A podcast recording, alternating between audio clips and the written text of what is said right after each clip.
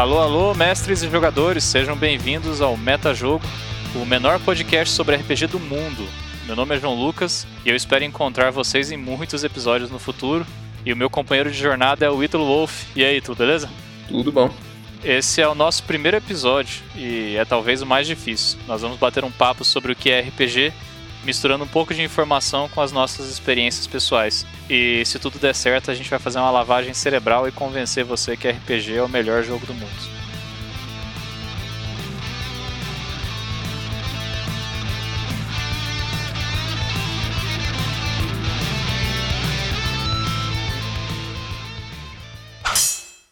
E eu acho que seria apropriado a gente começar falando um pouco da nossa experiência pessoal. Afinal, nós e os ouvintes do Metajogo não nos conhecemos ainda, né? Qual que é a sua história com RPG, Ítalo? Ah, então, eu comecei a jogar. A primeira vez que eu joguei eu tinha 10 anos de idade, mas eu levei bastante tempo até jogar pela segunda vez. 10 anos de idade é, é bem jovem, né? Para padrões do RPG, geralmente as pessoas começam mais tarde. Mas eu era mais novo em um, um círculo de amigos que tinham uns dois anos a mais do que eu. Então eu comecei a jogar eu levei um ano ou mais até, até jogar pela segunda vez, e por esse um ano eu fiquei pensando no. eu, eu, nunca esqueci a aventura, qual foi a primeira aventura que eu joguei, o jogo nunca saiu da minha cabeça, eu continuei pensando nele, e isso causou em mim uma impressão bem forte. E a sua primeira aventura, como foi? Então, eu não lembro. Eu sei que eu comecei a jogar RPG em 2004 e, na verdade, a, a lembrança mais remota que eu tenho de RPG é de nos, nos recreios na escola, na época eu estava no ensino fundamental também, eu vi pela primeira vez um manual de RPG. Eu vi um, uns amigos que tinham levado o manual do Vampiros à Máscara e eu lembro de ter ficado bastante impactado, assim. Eu, então eu entendi o universo antes de entender as regras do, vampiro, do Vampiros à Máscara, mas eu fiquei bastante interessado nas imagens. E a ideia de poder criar um personagem só meu, que fosse pertencesse a um daqueles clãs que tinha lá no livro, isso tudo me atraiu.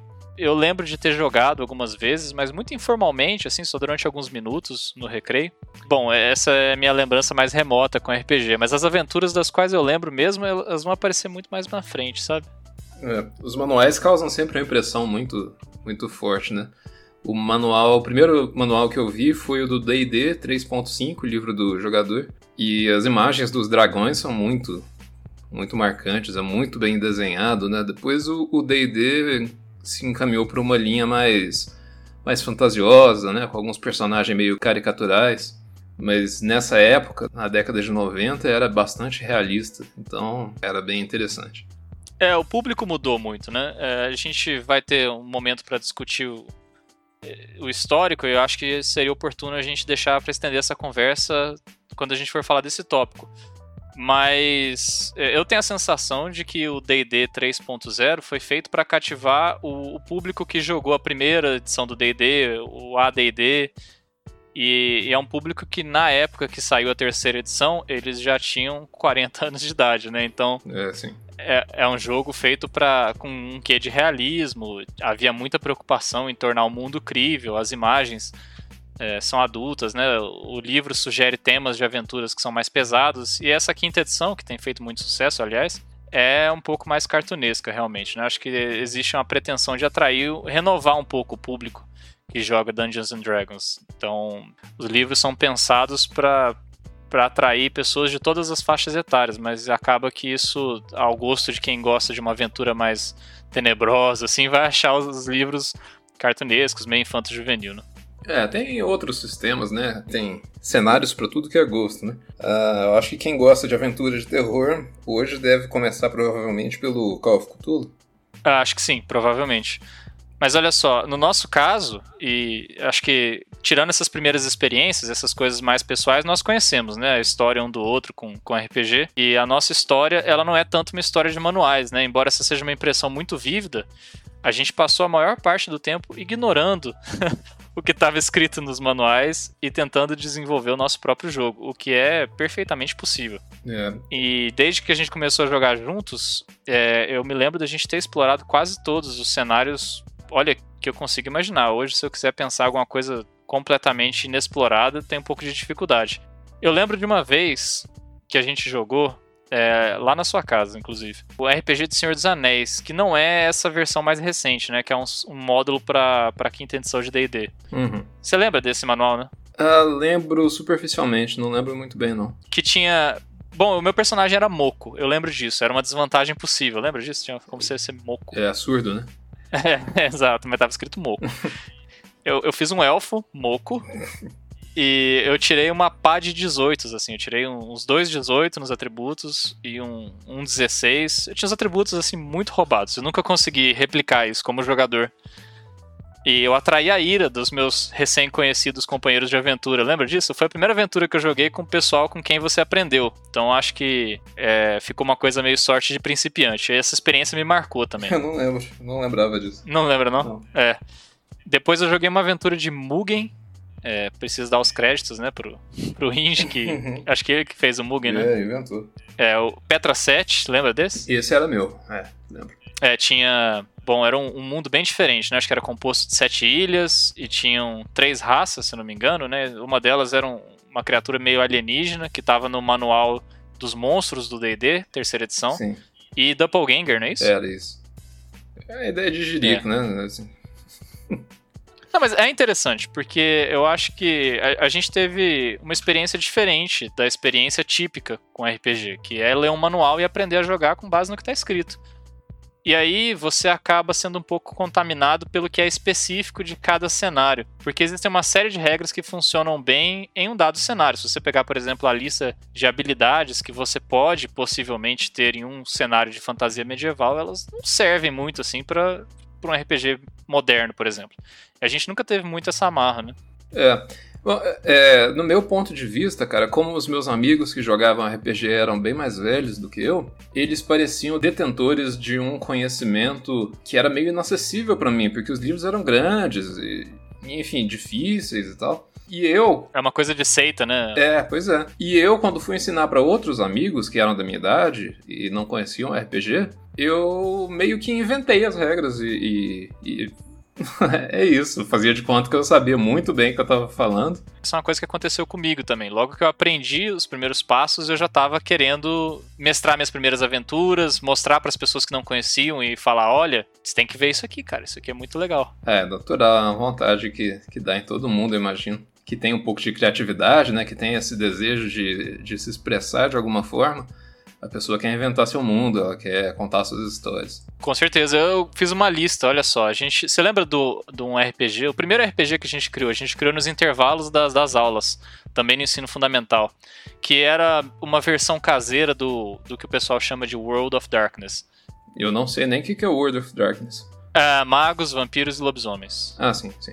Sim. E é muito louco isso, porque é interessante como olhando pra trás, aliás, eu até tenho uma versão impressa e eu vejo o quanto a gente se deixou influenciar pelo que a gente queria jogar na época, né? Por exemplo, os vampiros nessa nossa versão do, do World of Darkness, eles tinham orbes, lembra disso? Uhum, sim. É, então, que é uma coisa que na época, eu não sei se se essa foi exatamente a influência, mas me lembra muito o Onimusha Buraiden, que é uma coisa que a gente jogava, né, no PlayStation. Exatamente. É, vai criando esse intertexto, né? Entre tudo que a gente consumia. né, Cinema, videogames, quadrinhos também sempre me influenciaram muito. É, com certeza. Depois veio o Ninja, né? Que é onde eu tive meu primeiro personagem que morreu. É, Morreu no quinto nível, era um, um guardião renegado. é, que eu me lembro, tem, tem um, tinha um clima meio Tenchu, assim. sim, é o- outro jogo de PlayStation 1 e 2. Era Tenchu mesmo, essa era a intenção? Era, era, com certeza. Eu joguei todos os Tenchu, eu era fascinado. E Tenchu, por sua vez, era muito inspirado nos filmes japoneses, né? Do Akira Kurosawa, um pouco. E toda aquela, aquela aura que era desconhecida pelo mundo ocidental, aquela aura de honra, aqueles códigos de ética muito elevados, aquilo era passado muito pelo jogo e eu quis reproduzir de alguma forma né, nos RPGs. O Ninja foi criação sua, né? Foi, foi. Ele incorporou as regras de D6 para definir aonde você acertava o seu inimigo, né? Num combate com um personagem fictício ou outro jogador. Você jogava um D6. Dois D6, na verdade. É, um D6 é pra saber onde acertava e outro D6 pra saber o modo que você acertava. O 4 era honorável, né? É, pode ser um golpe sujo, pode ser um golpe crítico. Já tinha esses, É, esses conceitos que são utilizados até em muitos sistemas, de uma forma incipiente a gente tinha colocado já é, essa aleatoriedade. Pode ser que você dê menos dano, pode ser que você dê um dano extra, esse tipo de coisa.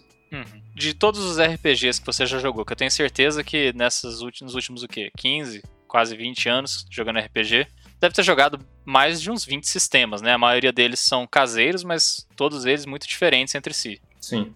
Qual que foi o que mais te marcou? Putz. Ah, cara. Ah, não, tudo bem, eu sei, é uma pergunta difícil, mas escolhe um aí. É, que pergunta difícil. É... Bom, eu acho que possivelmente a resposta é meio chata porque é D&D. D&D é um sistema que eu conheci pela primeira vez, formalmente, os livros e tal, quando eu já tinha uns 14 anos. E eu achava chato o jogo, porque todo mundo ficava encasquetado com reproduzir as regras, jogar certo. E RPG não é sobre jogar certo, né? Não é sobre produzir a história correta. É sobre. Bom, é uma diversão, né? Coletiva, um hobby. É uma forma de narrativa coletiva. Enfim, o DD limitava isso um pouco para mim. Mas com o passar dos anos, eu fui vendo quanto é difícil fugir do D&D, porque ele prevê todas as situações que um personagem pode encontrar. É, e as situações que ele não prevê, ele prevê formas de criar regra na hora. Então, eu acho que eu acabei seguindo muito dos passos do DD enquanto eu fui amadurecendo. É, eu diria que é difícil fugir do D20, né? É, sim. Do, do sistema, né? O... Porque eu, falando do DD, a gente já jogou coisas muito diferentes, né? Mas é realmente, é, talvez seja o sistema que, que mais impactou a vida de. Olha. Todo mundo, né? Foi o primeiro. Eu, eu entendo o seu raciocínio. Talvez seja o RPG que mais mudou o RPG para você, né? Sim. Mas eu digo emocionalmente, assim, a memória afetiva. Ah, aí foram aqueles que a gente criou.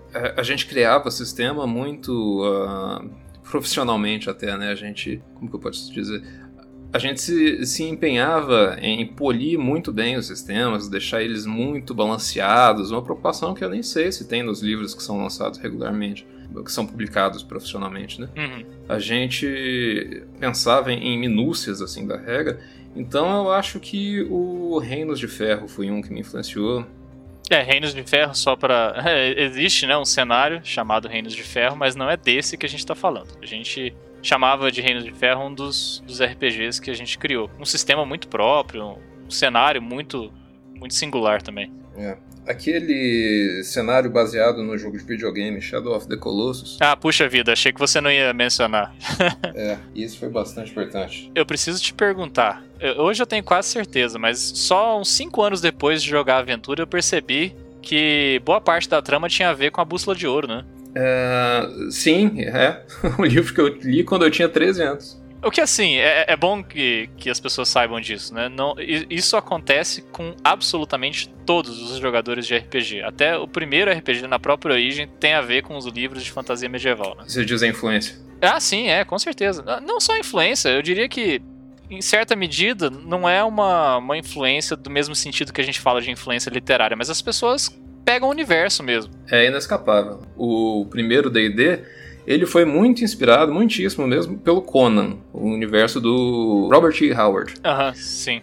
Sim. E também pelo Senhor dos Anéis. Mas o Senhor dos Anéis, por sua vez, foi influenciado pelo Anel dos Nibelungos, né? A ópera do, do Wagner, que conta a história dos. Uhum. Bom, enfim. Uh, e também pelas lendas germânicas, como o, o Beowulf. E essas lendas, por sua vez, vieram de outro lugar. É, é impossível a gente escapar das influências. É, e não é nem desejável você tentar criar uma coisa do zero, provavelmente você vai produzir um pastiche, uma coisa que é muito artificial. Né? Sim, com certeza. Eu queria fazer algumas menções honrosas. É, alguns RPGs que me marcaram muito também, que, que eu gostaria de, de mencionar. Por exemplo, Warcraft, a gente jogou um tempo. Não o Dota, Warcraft mesmo.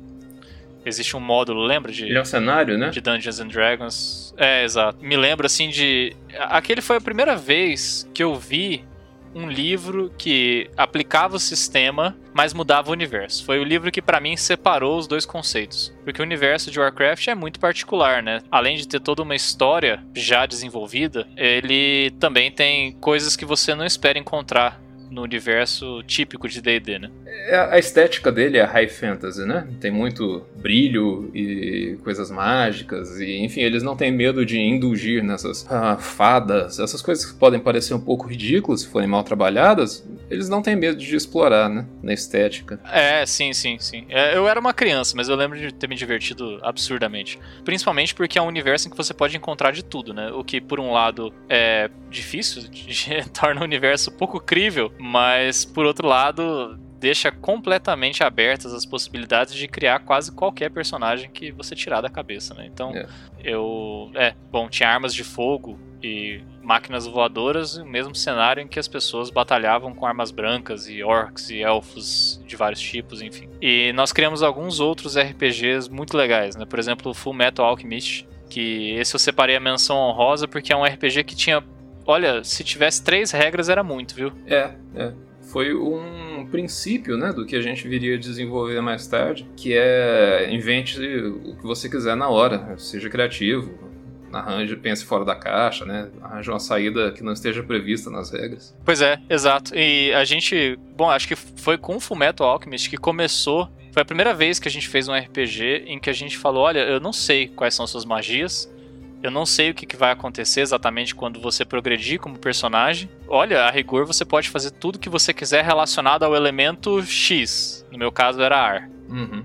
Puxa vida, né? Isso é um universo de possibilidades. E exigia muita criatividade. Eu lembro que a gente começou um pouco tímido, né, fazendo as coisas mais intuitivas, mas depois de um tempo a gente começou a desenvolver uma criatividade que eu acho que, olha, foi um, um marco do ponto de vista de, de, jogar RPG. Eu acho que é tão interessante o produto disso porque você convida o jogador a pensar um pouco mais, né? Se ele já tiver suas magias pré-preparadas, uh, muito bem delimitadas, sabe exatamente o que elas fazem, esse jogador vai meio que sentar na cadeira e assumir o papel dele, vai saber quando é que ele vai poder ser útil, enquanto esses sistemas mais participativos exigem que você esteja sempre pensando, sempre prestando muita atenção, quando é que vai haver uma brecha para eu poder fazer alguma coisa.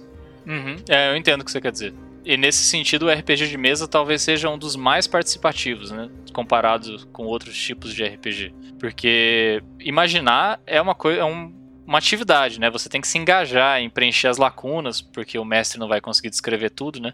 É diferente você jogar um RPG online, por exemplo, que tem uma interface pronta, com um cenário que você assiste, né? Alguém definiu a estética daquilo por você. Então acho que só o ato de jogar RPG de mesa, olha, no nosso tempo a gente até copiava ficha, né? É. Nas folhas de fichário lá tinha várias fichas de personagens aos quais eu nunca dei vida.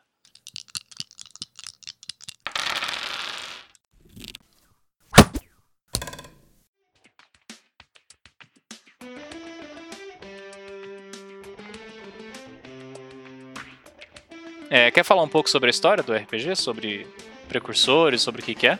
O primeiro RPG, né, o Dungeons and Dragons, ele nasceu da união dos wargames, que eram, bom, simulações de, de batalhas com miniatura. Hoje eu acho que o wargame mais famoso deve ser o Warhammer, ele ainda existe, ainda é bastante popular. Mas eram jogos em que você não controlava um personagem único, mas sim exércitos, e aí você tentava replicar a dinâmica de, a, de um general, né, que comanda vários exércitos e tal. Tem que pensar na logística, no, uhum. no relevo do local onde se passa a batalha, esse tipo de coisa. É, um desses wargames era o Chainmail, né, que era um jogo medieval. E aí já foi meio caminho andado uh, os inventores do D&D, né, o Gary Gygax e Dave Arneson, eles simplesmente pegaram uma daquelas pecinhas, uma das miniaturas, e falaram: cada um controla só um desses agora, cada um tem um, uma historinha, né, uma narrativazinha, é, tem suas motivações, enfim, interprete o papel. E esse, essa interpretação, por sua vez, veio dos jogos de. Ah, como chama? Teatrais, jogos teatrais. Mas olha só, peraí, você falou uma historinha? Não, uma história épica.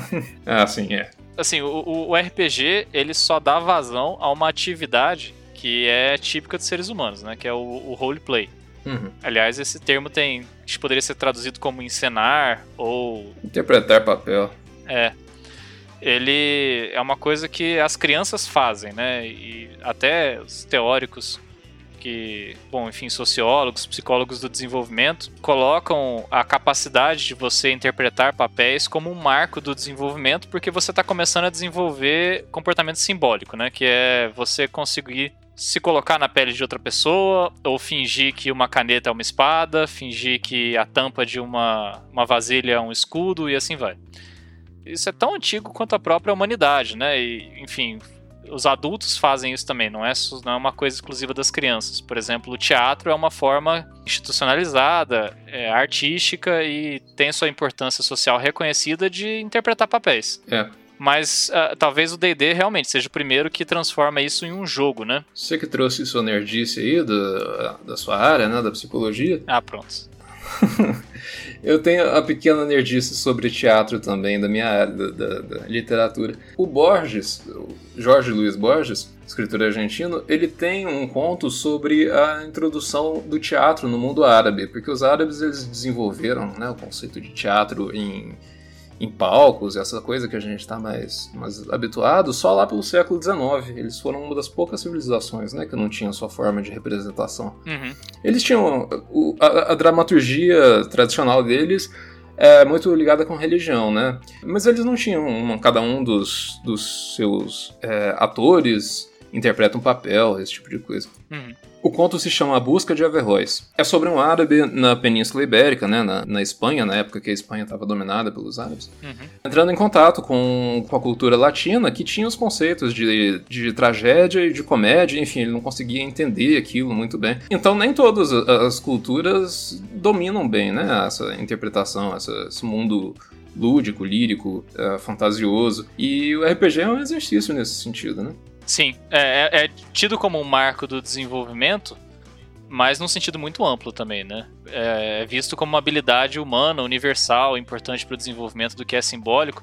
Mas você comentou sobre rituais religiosos também. Sim. E sob risco de ser atacado agora, eu vou dizer que muitos rituais religiosos incorporam roleplay, no sentido de você assumir um papel que foi descrito para você com características mais ou menos rígidas e às vezes não tem a ver com suas experiências imediatas. Né? Se você pegar, é, por exemplo, determinados rituais como a gente tem no, no interior de Goiás, né? os farricocos. Uhum. É, então, eles são uma representação de um evento histórico em que você se fantasia e você carrega uma tocha, você faz a caminhada e de certa forma, num sentido vago, isso é simbólico, né? Isso carrega uma série de símbolos que se perpetuam ao longo do tempo e você está interpretando um papel ali que não é exatamente quem você é no dia a dia. Então isso é, é o roleplay para psicologia tem um sentido bem mais amplo do que tem pro role playing game, né, que dá origem à, à, sigla RPG. E por isso que se diz que só nasceu nos anos 70, né? Porque talvez Dungeons and Dragons tenha sido de fato o primeiro RPG que embora eles não tenham chamado de RPG no primeiro momento, tenha unido essa, esse aspecto fundamental, que é o role-playing, com o game, que é a ideia de você ter uma série de regras estruturadas, conflitos e formas mais ou menos quantitativas de resolver problemas. Né? Hum, sim. É por isso que o, o RPG ele ressoa tão fundo né, com as pessoas. É uma coisa muito instintiva, natural da nossa, a, da nossa natureza mesmo, não? A interpretar papéis, desenvolver uma narrativa coletivamente. Sim, e a, atrativo também, é sedutora a ideia de você poder ao interpretar um papel, se engajar em comportamentos que seriam passíveis de repreensão, né? Sem enfrentar as consequências reais, entende? É tipo quando você faz manha no GTA para poder barbarizar. Porque, enfim, você pode emular a situação, experimentar de certa forma as consequências, mas com um quê de comportamento deítico, assim, sabe? De que não sou eu, é uma terceira pessoa, mas que ainda assim é divertido, porque eu não experiencio todas as consequências desagradáveis caso eu me engajasse naquilo. Porque vamos combinar, né? Viver no universo de D&D deve ser uma coisa horrível. É, deve ser uma coisa horrível. Só é divertido para as pessoas que não têm que lidar com as consequências, né? Da, da falta de... É... Pasta de dente. Exato. É divertido também para as pessoas que podem experimentar o mesmo universo por diversas perspectivas. Eu faço um personagem elfo hoje, um anão na próxima aventura, um orc na outra, e isso te dá a noção de um universo complexo, vivo, né? Um universo profundo de verdade. Uhum. Então, é, muita gente, eu dei uma breve. Muita gente cita o DD e pula lá adiante para os anos 90, né? Uhum. Mas como esse não é um podcast qualquer, eu me dei o trabalho de fazer uma lista de RPGs que surgiram entre o AD&D e os o ano de 1980. Só para mostrar como quando o D&D deu o primeiro passo, ele serviu de protótipo para criar outros RPGs, mas principalmente ele deu a vazão a uma ideia genial, que é mais ou menos o que a gente fez quando a gente começou a jogar RPG, que é, bom, se eu posso criar um cenário com magos, elfos, eu posso aplicar essa mesma ideia para qualquer cenário. Então, só entre os anos de 1974 e 1980, surgiram RPGs, publicados alguns deles inclusive pela TSR, né, que era a empresa fundada pelo Gigas e pelo Arneson. É um RPG de faroeste, um RPG de exploração espacial, um RPG pós-apocalíptico, um RPG de gangsters nos anos 20, é um RPG de super-heróis que chamava Villains and Vigilantes, então a sigla ficava VNV, que eu achei de péssimo gosto.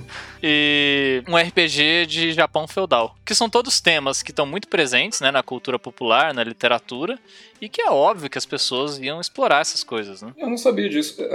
O D&D chegou a ser popular, assim? Foi amplamente distribuído?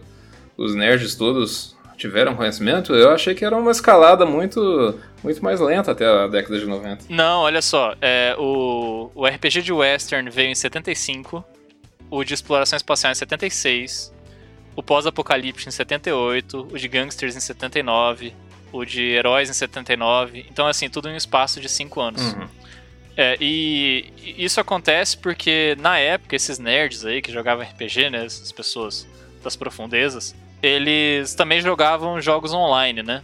E os jogos online eram, de certa forma, RPGs, mas era tudo por texto. Hum, e eles usavam, é pré-internet, né? Então eles usavam aquela ARPANET, sabe? Aquela internet que era mantida em universidades americanas pelo Departamento de Defesa, Sistema, não sei. É, enfim. E eles jogavam, então eles usavam é, a ARPANET para desenvolver seus próprios jogos também. E eles tinham as convenções, né? Que é uma coisa que eu nem sei qual é o estado das convenções. Talvez algum dia, se a gente fizer um episódio sobre isso, eu pare para ler sobre o assunto, porque eu mesmo nunca fui, né? Convenção para mim era ir na solo sagrado, ver o pessoal jogar Magic, Yu-Gi-Oh! e D&D. Mas é, existiam as convenções que na época eram muito populares, né? Eles publicavam um magazine com o resumo da convenção, onde eles aproveitavam para divulgar o material, né? Mas eles começaram realmente com orçamento muito baixo, mas a coisa se popularizou rapidamente. E a gente falou, aliás, na nossa última conversa, sobre é, talvez o segundo sistema mais famoso ser o White Wolf, né? Eu não sei como está o, o, estado da arte da coisa, né, hoje em dia. Mas ele foi bastante famoso. Foi, né? Porque ele coincide com a época que a gente começou a jogar, Isso. né? Porque, sim. É a impressão que eu ainda tenho. Mas é. Talvez o GURPS, né? A gente esqueceu de falar sobre, sobre o GURPS. O GURPS também foi muito famoso nos anos 80 e foi a primeira forma de RPG unificada. Porque o DD tinha coisas assim, é, como se diz, dungeon crawling, né? Uhum. Tinha um conjunto de regras dedicado exclusivamente a armadilhas, um conjunto de regras para combate, né? Aliás, o D&D é tão detalhado em termos de combate que ele é quase que um simulador de combate. Né? Se você pegar uma coisa não tão bom, enfim, é, roleplay, por exemplo, né? Dois personagens interagindo. O D&D tem poucas regras para isso. É até bobo, né? A ideia de você ter um personagem fazendo um teste de carisma, porque você não diferencia o roleplay de dois jogadores diferentes, né? Ah, você não, não subdivide o carisma em uma mentira, em um, um teste de persuasão, esse tipo de coisa? Não, não, não só isso, mas, por exemplo, vamos supor que nós dois é, estivéssemos jogando RPG e aí de repente eu digo que o meu personagem vai tentar convencer o guarda que ele precisa entrar nos muros do castelo. E aí eu conto toda uma história cheia de detalhes e de forma engenhosa e dou o melhor que eu posso, né, para fazer uma interpretação ativa e você é, simplesmente diz: Bom, eu vou dizer pro guarda que é urgente. Uhum, sim, entendi. É, é, o mestre provavelmente, quer dizer, um, um bom mestre é, tem por obrigação diferenciar as duas situações, né? É, dá um bônus. Se você for pegar na letra fria da, da regra do manual, é um teste de persuasão e ponto. É, sim. É, e aí, nesse sentido, o D&D desagradava muitas pessoas, né? E o GURPS é uma tentativa de criar um sistema que não tem um cenário, entende o que eu quero dizer? Uhum. É, talvez tenha sido o primeiro sistema que você aprende o sistema, você consegue adaptar ele para qualquer cenário. Tanto que depois surgiram os livros, é, desculpa que eu lembrei do Mulheres Machonas nos Planetas dos Macacos lá, mas... É, os livros meio duvidáveis. É, então... Mas o, o GURPS é o primeiro sistema que é adaptável para qualquer cenário. Tinha um livro muito bom de artes marciais, você lembra? Ah, eu tinha esse livro, sim. Pois então, esse livro era muito bom. Os caras fizeram um trabalho de pesquisa ali, de, enfim, de qual era a origem cultural de cada arte marcial. E ele tinha pouca regra, lembra? Porque era mais o cenário mesmo. É, é esses negócios de, de código aberto, né? Cada um faz o seu e tá todo mundo autorizado a publicar. É, dão espaço para todo tipo de esquisitice aparecer.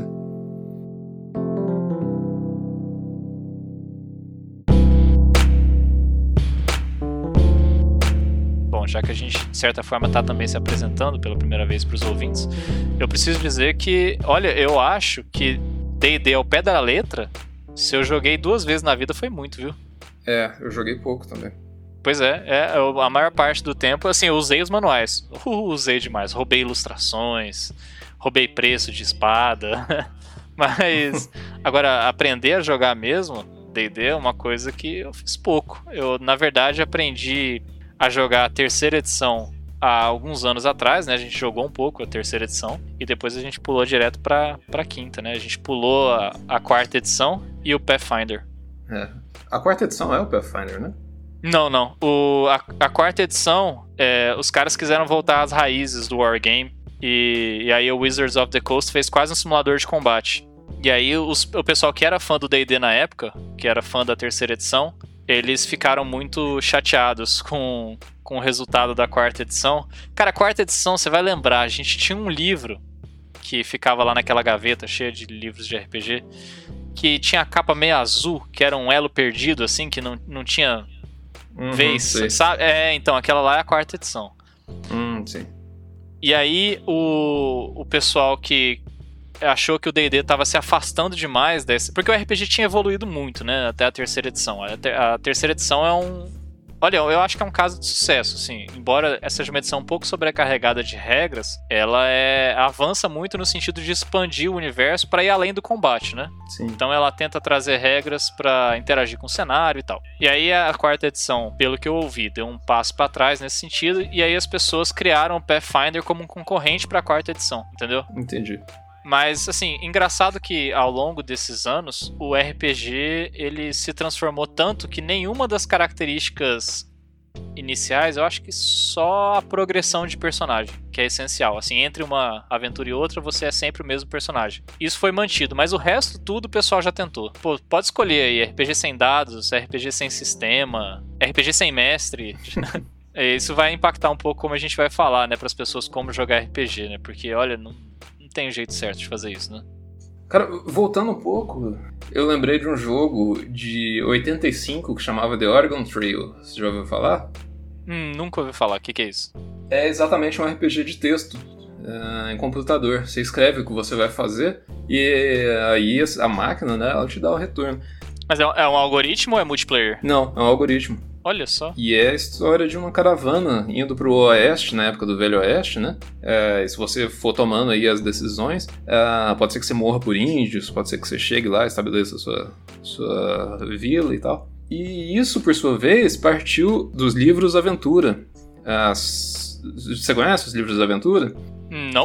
Eu não sei de quando eles datam, talvez sejam até anteriores ao RPG. Uhum mas eles são uma espécie de RPG também. Você começa lendo uma história comum e aí chega um ponto em que você tem que tomar decisão. Se você quer tomar a decisão A, pula para a página 10. Quer tomar a decisão B, vai para a página 15. Ah, putz, aham, uh sim, você interage com o livro. É, isso. E aí esses livros de aventura, eles estão na Gênese também, né? A ideia é semelhante, essa você vai tomando uh, decisões que vão se ramificando, fazendo uma árvore de uma árvore narrativa. Ah, sim. Olhando para a conjunção dos fatores, eu diria que era impossível o RPG não, não nascer e é, na verdade, um pouco impressionante, né, que ele tenha demorado tanto para aparecer.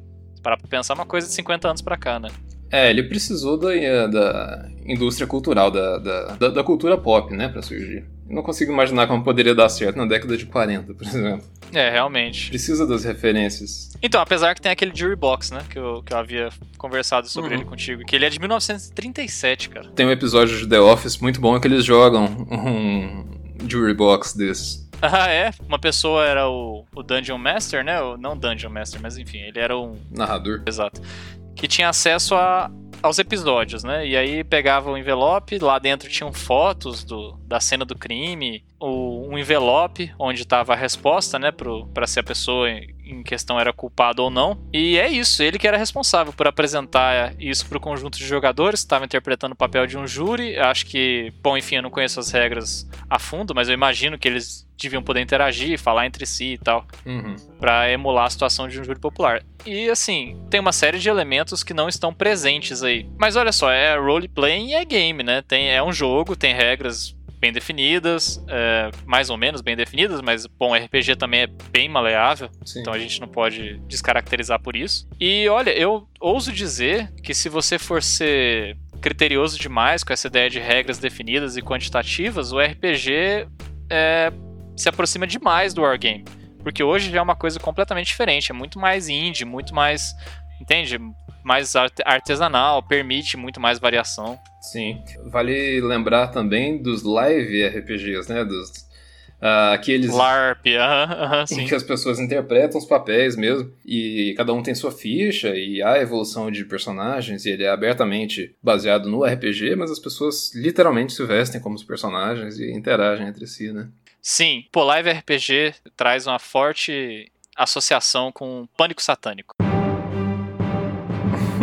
É, é outro, outro período da história do RPG que vale a gente fazer um episódio dedicado a isso.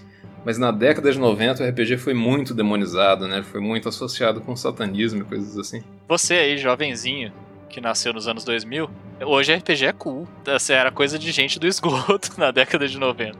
Ah, eu fui proibido de visitar um amigo meu, porque a mãe dele assistiu uma reportagem sobre RPG, dizendo que era coisa de satanista e tal. E aí ela viu os livros que eu levava, livro cheio de, de dragão, né? Fogo do inferno.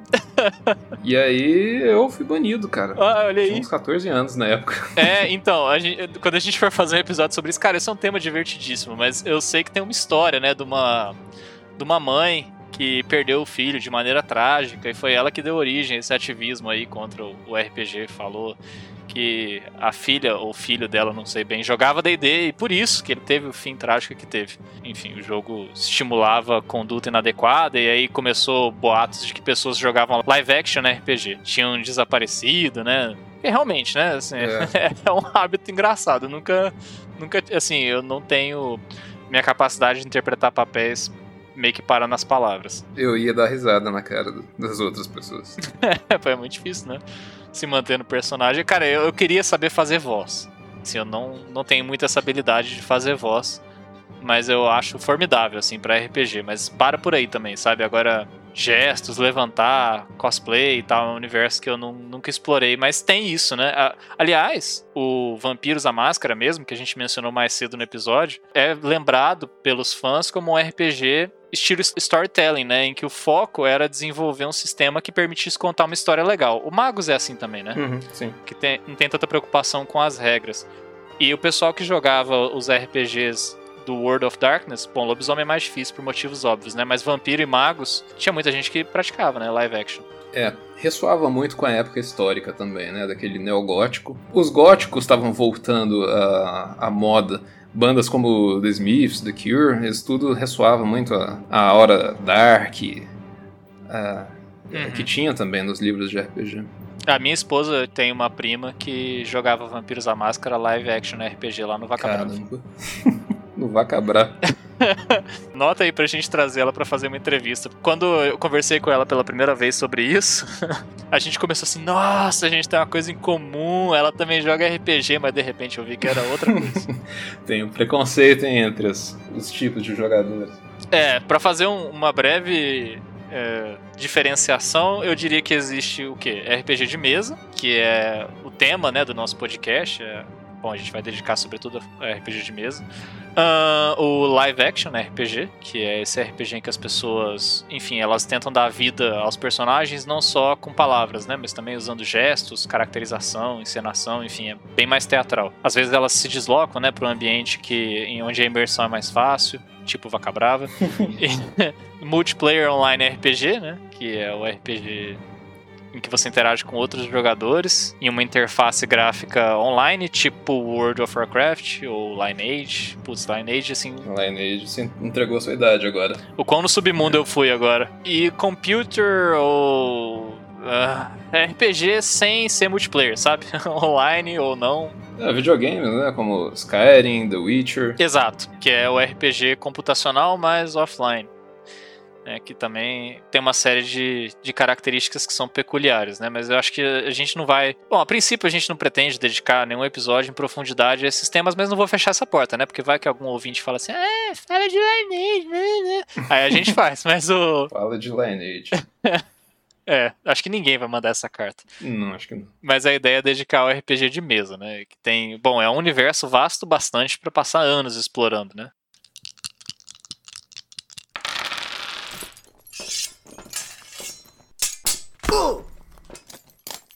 Vamos falar então sobre como jogar RPG. A gente espera abarcar todos os públicos aqui, mas essa parte eu diria que é especialmente dedicada às pessoas que nunca jogaram RPG e que querem dar seus primeiros passos aí. Mas se você é veterano, fica aí também, pô, porque vai que você aprende alguma coisa, seu Neandertal.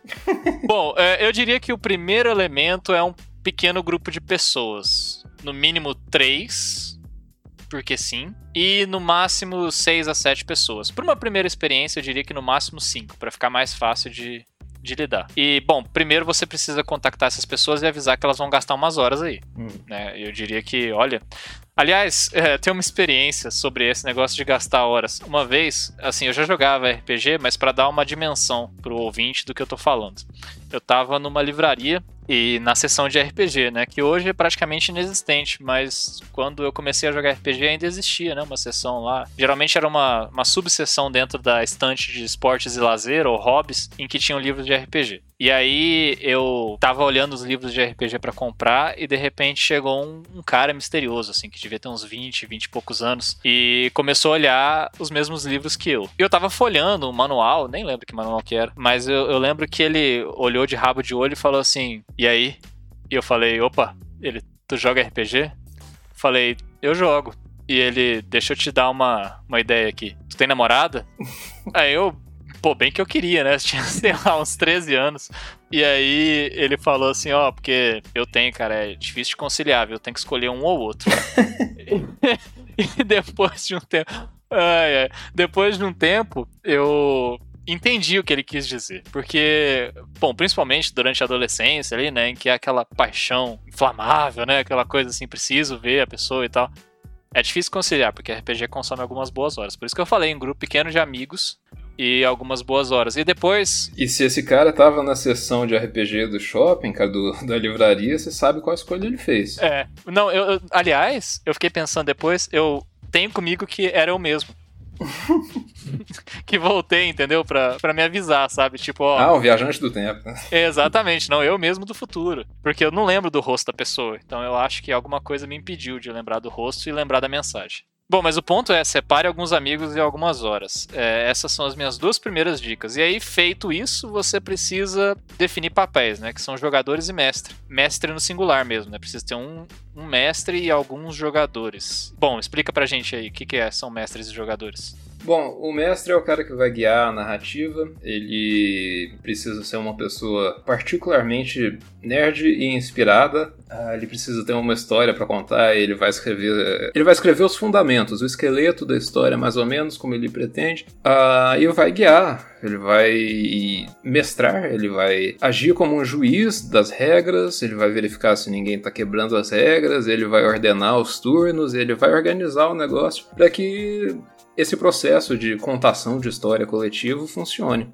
Os jogadores são. Bom, cada um vai interpretar um personagem e é isso, né? Eles vão cumprir o seu papel ali com interpretação. E... No ponto de vista espacial, tá todo mundo sentado numa mesa, né? Conversando. Uhum. Vamos dar um exemplo?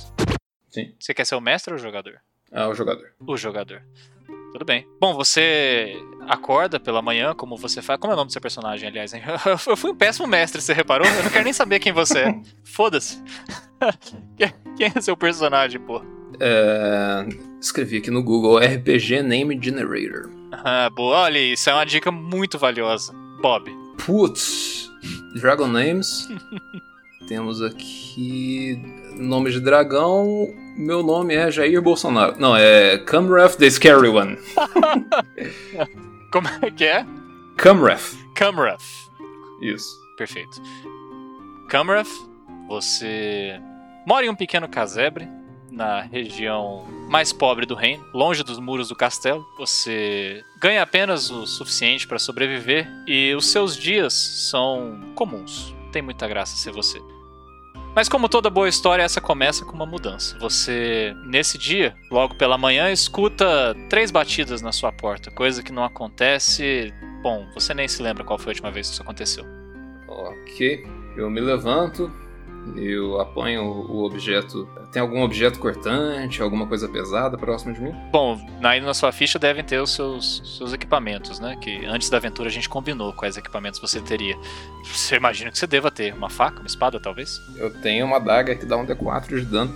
Eu vou ficar com ela atrás das minhas costas, assim, segurar ela por trás das costas pra pessoa não ver. Uhum. E vou abrir a porta. Bom, antes de você abrir a porta, você quer fazer um bom trabalho escondendo essa adaga, né? Então eu vou pedir para você rolar um dado, que vai representar o tamanho do seu sucesso em mantê-la escondida, para não mostrar suas más intenções. Ok, no meu D20. Tirei 16. Conveniente, hein? bom, você faz um trabalho esplêndido e quando você abre a porta, você se depara não com uma pessoa, mas com um envelope deixado à sua porta. Pra não perder a viagem, eu vou abrir o envelope com a adaga. Hum, boa. Ao abrir o envelope, você nota que ele não carrega um selo. Ele parece não trazer também nenhuma informação sobre quem é o remetente desse envelope. Ao abri-lo, há um pequeno papel dobrado. Através do papel, você consegue enxergar a tinta e uma caligrafia refinada. Ok, o que diz o envelope? E o bilhete? Você foi convidado para participar de um torneio. Cara, tive uma epifania. Essa foi a minha primeira aventura de RPG. é. Fui eu que mestrei? Ah, foi, foi. Pô, eu sempre, come... eu sempre usava essa, mestrei essa aventura muitas vezes. Era um torneio que uh, os organizadores queriam os vencedores para roubar a energia vital deles, não era isso? Oh, é isso! A habilidade de luta deles, alguma coisa assim. Eu roubei essa história do Street Fighter, do desenho de Street Fighter que passava época. Aham, sim, sim. Olha só. Eu roubei a ideia, né? A execução foi toda diferente, mas a ideia central era essa. Eu roubei essa ideia recentemente. Aí. tá rodando aí, ó, desde a década de 90. Pois então. Ideia. É uma ideia muito boa, aliás, né? Porque, bom, eu, longe de ser o melhor narrador que eu conheço, eu sou o segundo melhor narrador que eu conheço. Bom, se você narrar da forma correta, mesmo uma coisa tão singela quanto receber uma carta, caminhar até a porta e abrir, pode se tornar algo misterioso, né? Que, no, no caso de crianças impressionáveis como a gente era, gera marcas emocionais, né? Ah, é. Os pequenos elementozinhos de estilo que você vai, vai inserindo, aquilo lá deixa tudo muito interessante, muito parecido com um filme ou coisa assim. Uhum, exato. Então você aí que só fica jogando RPG online o dia inteiro, só consegue imaginar coisas com no máximo 1080 pixels, vai jogar RPG de mesa. Você tá perdendo tempo. Você falou um pouco sobre o papel dos jogadores e do mestre. Você disse que os jogadores têm que criar um personagem e os mestres têm que criar uma história, né? É, sim. Certo. Como é esse negócio de interpretar o seu personagem? Porque, bom, a gente falou bastante sobre roleplay até agora. Como que o jogador pode dar vida a um personagem? Ele tem que. Bom, primeira coisa, ele não tá jogando como ele mesmo, né? Quem abriu a porta na nossa interação não foi o Ítalo, foi o. Como é o nome mesmo? Camref. Camref o terrível, o. O terrível, o assustador. Uhum. É... Bom, é, é, tem muitas dicas, cara. Isso merece um episódio próprio. Conselhos para criar um personagem memorável, coisa assim. Mas, de forma geral, um personagem que tem vida própria, né, independente do seu jogador, ele tem as suas motivações, seus medos, ele tem algumas marcas que, pela qual ele vai ser conhecido ele é bom em algumas coisas, mas ele é ruim em outras. Isso é uma coisa que muita gente evita, né? Quer ter só números altos e quer ser melhor em tudo. Não tem como. Não hum, tem... Anota aí. Isso não é nem desejável. É, anota aí. Tem um episódio só sobre isso, que é maximizar. É. Bom, e você tem que usar seus números ruins também pra, em benefício do seu personagem. Você tem um personagem que tem baixa destreza, por exemplo. Ele pode ser gordo, ele pode ser manco, ele pode o céu é o limite. E você incorporando todas essas coisas vai dar a noção de uma pessoa mais profunda e mais divertida de interpretar também. Uhum. Bom, é exatamente esse é o ponto que, que merece destaque, né? A gente, óbvio, vai trabalhar só sobre como fazer personagens que não, não são péssimos, né? O ponto é você ter motivações que não são as suas próprias motivações. Porque a motivação do jogo do jogador é, olha, entre muitas aspas, ganhar. Porque tem essa também, né? Tem que dar essa notícia para quem tá achando que ganha. Não, não ganha. RPG não é um jogo competitivo. Putz, eu acho. Eu acho que essa foi a pergunta que eu mais ouvia na minha infância. É, como é que ganha? Você foi jogar? Legal, quem ganhou? Pô. ninguém. Não, é, pois é. Cara, e as pessoas têm muita dificuldade em compreender isso. É. O D&D nasceu como um jogo competitivo, né? Eu não sabia. O Wargame era, era um jogo competitivo. Sim, o mestre, ele arbitrava lá, criava a história, mas quando envolvia dois ou mais jogadores, né, o objetivo era sobreviver com seus exércitos pelo maior tempo possível ou derrotar os exércitos inimigos. Mas quando começaram a envolver mais de dois jogadores, três, quatro, cinco e assim por diante, logo começou a surgir a cooperação. É inevitável, né? É tipo War, War, né? Você vai jogar, as pessoas, bom, é inevitável que surjam alianças, né? Para que às vezes é um jogo onde todo mundo sai ganhando. Isso, bom, se adiciona dois jogadores, as variáveis são imprevisíveis, né? Às vezes eles vão competir, às vezes eles vão é, se odiar, às vezes eles vão cooperar. Não tem como muito fazer um jogo onde há vencedores definitivos. É uma zona meio cinza. É, aliás, se você vai jogar RPG pela primeira vez, eu recomendaria fortemente que você evitasse competição entre os seus personagens. É um, olha, é um assunto difícil até para mestres experientes. Mas é, se você é iniciante, portanto, evite. Tente trabalhar numa zona mais confortável. Pelo menos a princípio, né? É lógico que depois que você dominar um pouco mais o ato de narrar em si, aí vocês, você e seus amigos podem se aventurar, experimentar, como a gente fez também. A gente já experimentou competição, regras mais ou menos rígidas, Sim, teve de é. tudo. A gente tentou por bastante tempo, foi até divertido, né? É, quando a gente brincava, é, separávamos o, a mesa em dois times, né? Mais ou menos. Uhum. No caso, é, um time era eu. é, acontecia bastante. o outro time era o resto dos jogadores.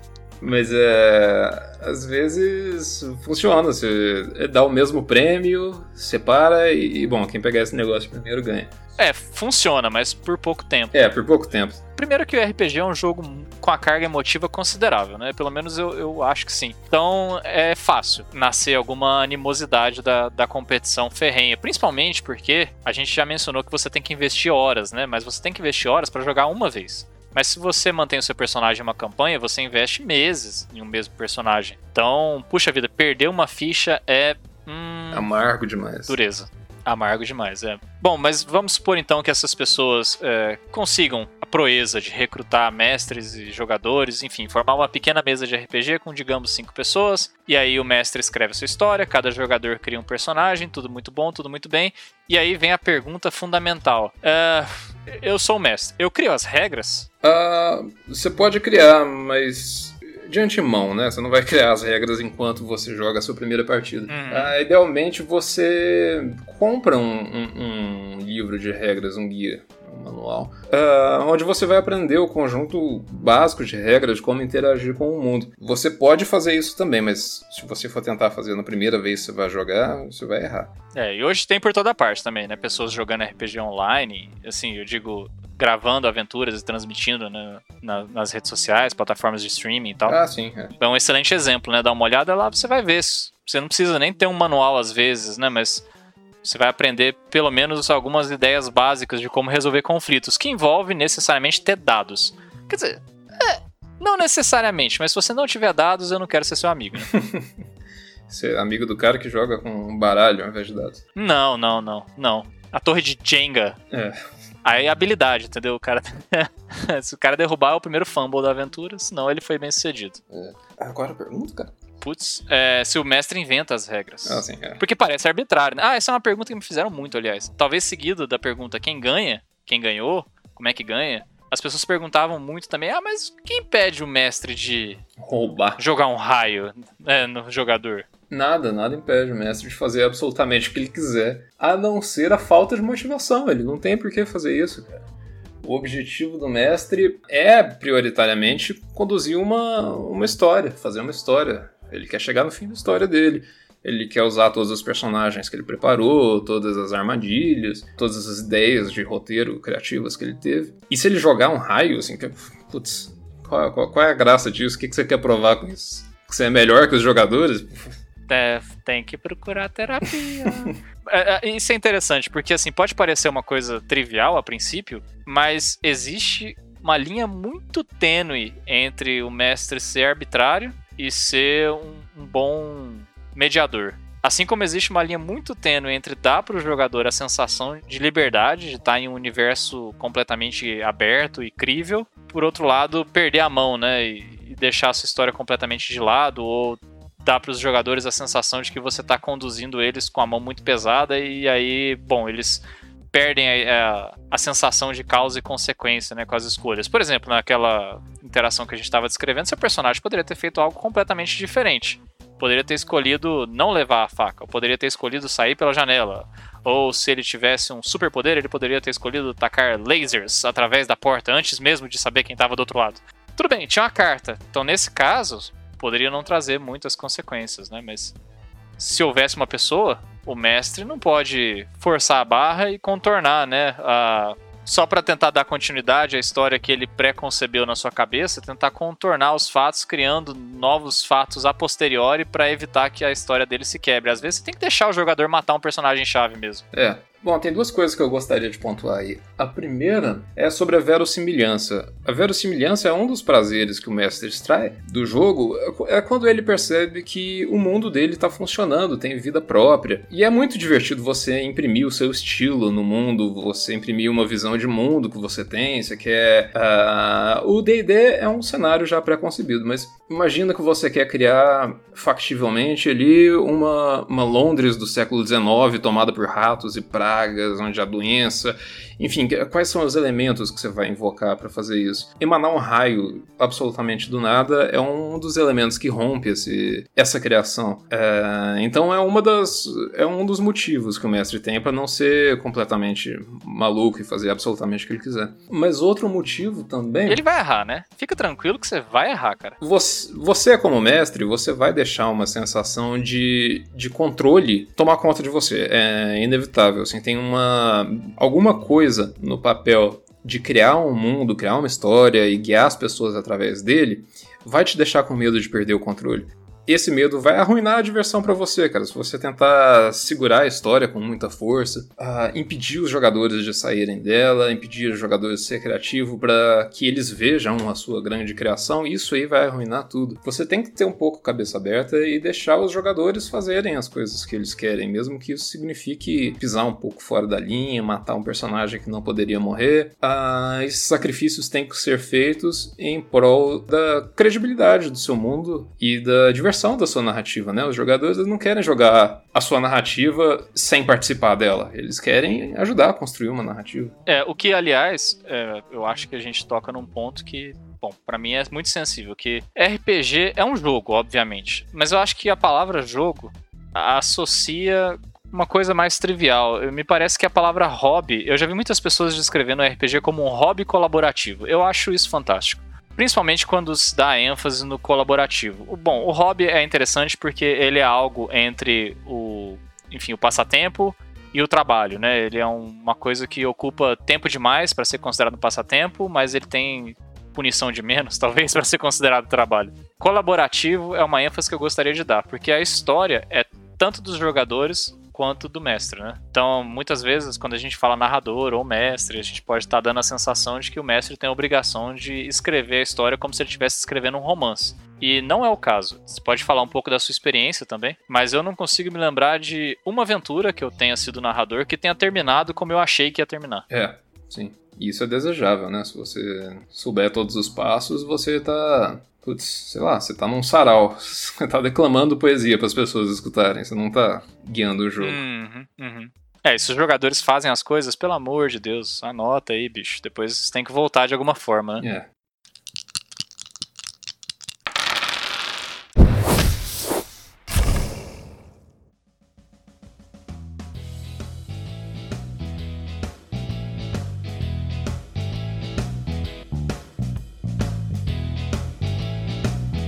Então, Ítalo, a gente vai ficando por aqui. Pode pegar a sua mochila, coletar seus itens e vazar pra gente fazer nossa saudação final. Quero meu XP. 50. Bom, você que, que ouviu até aqui, parabéns, você sobreviveu ao primeiro episódio. Não se esqueça de assinar o Metajogo, porque aí você vai ficar sabendo quando chegar o próximo episódio, porque a gente não vai avisar. É assim mesmo. A gente trabalha com expectativa, com a falta. E se você quiser nos patrocinar, elogiar a voz do Ítalo, sugerir um tema pra gente discutir aqui, manda um e-mail para metajogopodcast.gmail.com. Eu vou colocar o e-mail na descrição. E nós decidimos que vamos ajudar as pessoas que estão órfãs desse jogo maravilhoso. Então, se você é um mestre procurando jogadores ou um jogador em busca de uma mesa, manda um e-mail pra gente que a gente anuncia de graça para você aqui no Metajogo. Bom, a gente faz o melhor para tentar fazer com que essa experiência de jogar RPG, que foi tão transformadora pra gente, seja acessível para todo mundo também. Voltamos a discutir outros temas relacionados a RPG no próximo episódio de Metajogo. Feito, Ítalo? Feito. Até a próxima.